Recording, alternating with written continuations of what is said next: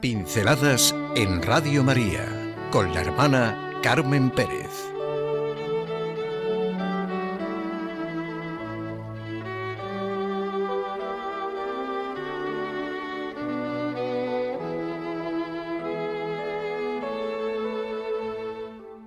Haced lo que Él os diga.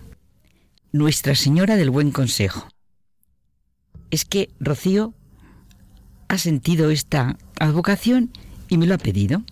Es muy antigua, la advocación de la Virgen María como del buen consejo, pero durante siglos se perdió. Algunos papas le han rendido homenaje a esta advocación, Pío V, Urbano VII, Inocencio XI, Benedicto XIV, pero no me centro en la historia. Bueno, solo la referencia de dos papas no lejanos. Pío IX la incluyó en las letanías lauretanas. Madre del Buen Consejo, ruega por nosotros.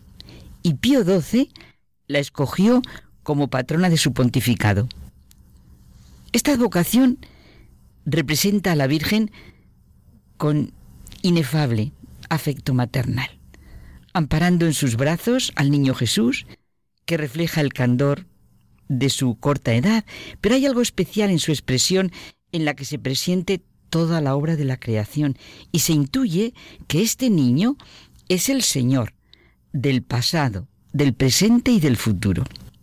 Madre e hijo presionan su rostro y hay una atractiva intimidad y como un intercambio de miradas. Y ella, la madre, Nuestra Señora del Buen Consejo, a nosotros nos dice, haced lo que Él os diga el mejor consejo nos lo ha dado ya ella. Yo ahora, gracias a Rocío, siento en las bodas de Caná así, a Nuestra Señora del Buen Consejo. María se nos presenta siempre como la que nos señala permanentemente a su Hijo, diciéndonos a todos los demás, haced lo que Él os diga. En las bodas de Caná, allí estaba María, e insta a Jesús a apiadarse de la pareja de novios. Mujer, ¿qué nos va a ti a mí? Pero ella sabe lo que su hijo puede hacer y nos dejó una de las frases más hermosas del Nuevo Testamento. Haced lo que Él os diga. ¿Verdad? Qué consejo de una madre a sus hijos. Empezó su vida de madre ya para toda la eternidad en el momento que le dijo a Dios, hágase en mí según tu palabra. He aquí la esclava del Señor. Es verdad que en la cruz, en el momento de morir Cristo, es como la proclamación universal de su maternidad. Madre, ahí tienes a tu Hijo. La meditación profunda sobre la fe de María encuentra el punto culminante en la interpretación de María de pie junto a la cruz. María, que conserva fielmente en su corazón toda la vida de su Hijo, y la fe entra en el momento de oscuridad total. Oye a su Hijo orar diciendo, Dios mío, Dios mío, ¿por qué me has abandonado? Y en ese momento ella es nombrada la Madre de toda la humanidad. María es la primera creyente, precede en la fe a todos. Y es la madre que nos brinda el ejemplo de fe y esperanza que necesitamos diariamente en nuestra vida. La exhortación de María, haced lo que Él os diga, conserva un valor siempre actual para todos los cristianos de todos los tiempos y está destinada a renovar en la vida de cada uno de nosotros su efecto maravilloso nos invita a una confianza sin vacilaciones, sobre todo cuando no se entiende el sentido y la utilidad de lo que Cristo parece pedirnos. Nuestra Señora del Buen Consejo nos estimula a ser valientes en la fe y a experimentar en nuestra vida la verdad de las palabras del Evangelio. Pedid y se os dará.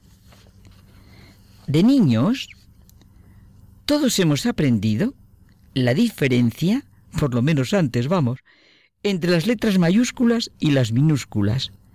Nos enseñaban unas normas básicas para su empleo. Después de punto, nombres propios, yo qué sé, cargos importantes, siglas de organizaciones. La Real Academia Española aclara las dudas y aconseja su uso moderado, porque en el mundo en que nos movemos le estamos quitando su sentido.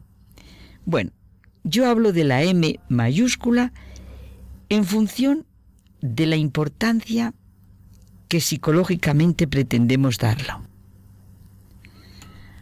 Hablo de la M mayúscula, insisto, en función del valor que queremos darle. O sea, la M mayúscula de la Madre y de la Madre María, las dos con mayúscula. La Madre a la que siempre podemos invocar, de todas las maneras y en todas las situaciones. Ella tiene todas las advocaciones. Siempre podemos acudir a ella. Siempre es Nuestra Señora del Buen Consejo. Todo con mayúsculas. He leído en un libro de Gilbert Cesbron, Soltaza Barrabás, que hay dos clases de amor. Y el único que merece la A mayúscula es el que da más que lo que recibe. Claro, ese amor es el amor de Dios. Y como hijos de nuestro Padre, podemos heredarle y aprender a amar de esa forma. Amor con mayúscula al crearnos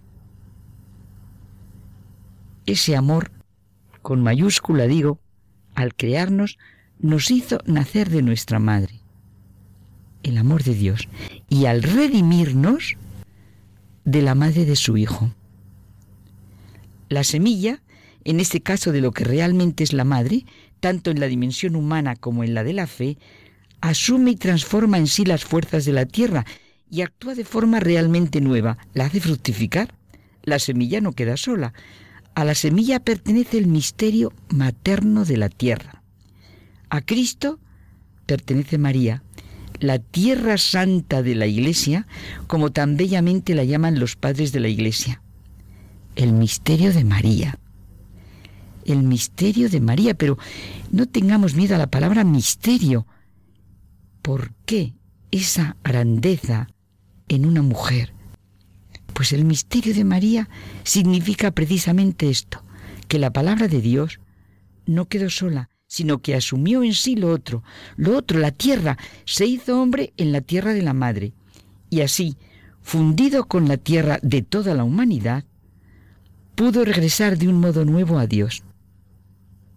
María, la Madre, la creyente, Nuestra Señora del Buen Consejo, ruega por nosotros. La actitud fundamental desde la que se articula toda la vida de María es la fe y la confianza. Haced lo que Él os diga.